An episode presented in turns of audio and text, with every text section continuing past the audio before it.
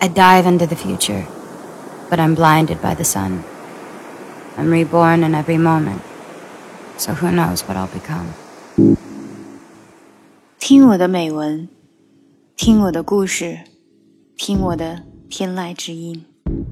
这里是 Enchanted K 的电台，这里是 ES 英语课堂。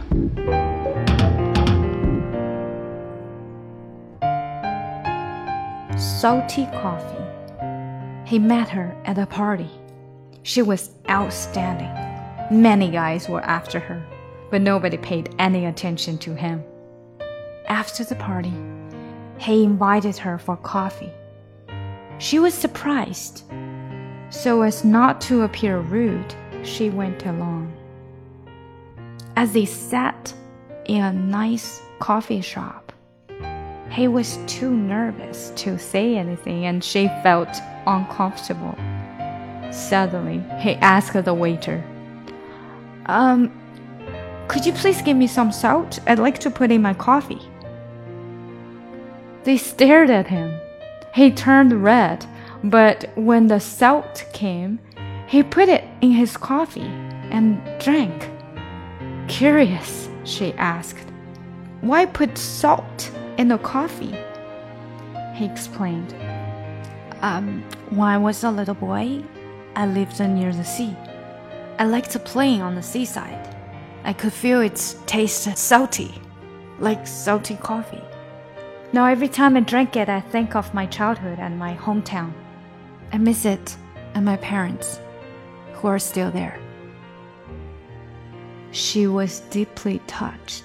A man who can admit that he's homesick must love his home and care about his family. He must be responsible. She talked to too about her faraway hometown, her childhood, her family. That was the start to their love story. They continued to date. She found that he met all her requirements. He was tolerant kind, warm, and careful. And to think she would have missed the catch if not for the salty coffee. So they married and lived happily together. And every time she made coffee for him, she put in some salt, the way he liked it. After 40 years, he passed away and left her a letter which said, my dearest, please forgive my lifelong lie. Remember the first time we dated? I was so nervous I asked for salt instead of sugar. It was hard for me to ask for a change, so I just went ahead. I never thought that we would hit it off. Many times I tried to tell you the truth, but I was afraid that it would ruin everything. Sweetheart, I don't exactly like salty coffee. But as it matters so much to you, I've learned to enjoy it. Having you with me was my greatest happiness. If I could live a second time, I hope we can be together again. Even if it means that I have to drink salty coffee for the rest of my life.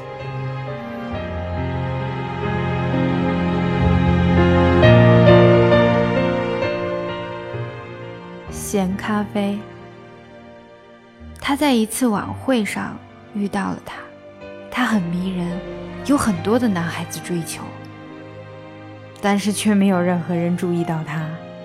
晚会结束后，他请她出去喝咖啡，这让她很吃惊，但是出于礼貌，她去了。他们坐在一家非常棒、非常优雅的咖啡店里，他紧张的说不出话来。而他也感到很局促。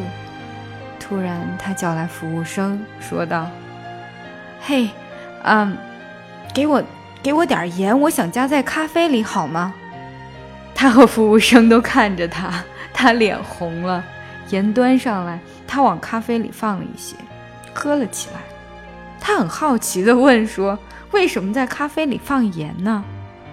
他解释说：“小时候我住在海边。”喜欢在那里玩儿，海水是咸的，就像这杯咸咖啡，每次喝咖啡时候，我就会想起童年的家乡，我怀念这种味道，想念那里的父母。他被深深的感动了。一个有思乡情节的男人一定很爱家，很关心家人，他一定值得信赖。于是，他也谈起了遥远的家乡，他的童年和家人，他们的爱情故事，就这样拉开了帷幕。之后，他们常常约会。他发现他宽容、善良、热情而细心，这些正符合他的标准。他想，若不是那杯咸咖啡，他或许就错过了他。最后，他们结婚了，幸福的生活在一起。每每给他冲咖啡的时候，他总会放些盐，因为他喜欢喝咸咖啡。四十年后，他去世了，留下一封信给他，信中这样说。亲爱的，请原谅我有一个谎言，我隐瞒了你整整一生。还记得我们第一次约会吗？我很紧张，我本来想要说糖，却说成了盐，再改过来很难，我只好将错就错。我从未想过要喝咸咖啡，许多次我都想告诉你真相，但又担心说出来一切就会化为泡影。亲爱的，我并不喜欢喝咸咖啡。但你很在乎这个，所以，我学着接受了它。与你在一起是我这一生中最大的幸福。倘若我能重生，我希望还能和你在一起，即使这意味着我余生都要喝咸咖啡，我也心甘情愿。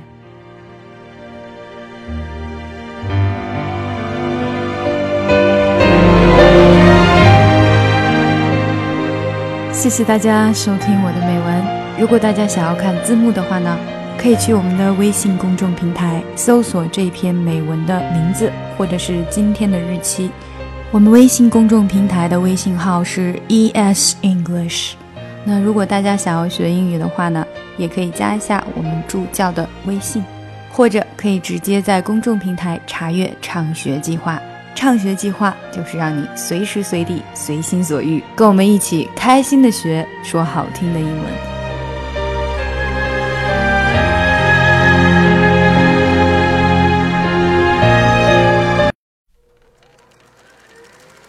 ES English ES English.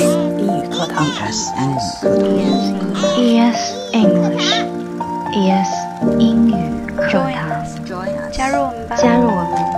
们，Join us，加入我们吧！从今天开始，跟我们一起说好听的英语。Once I was seven years old, my mama told me, Go make yourself some friends or you'll be lonely. Once I was seven years old.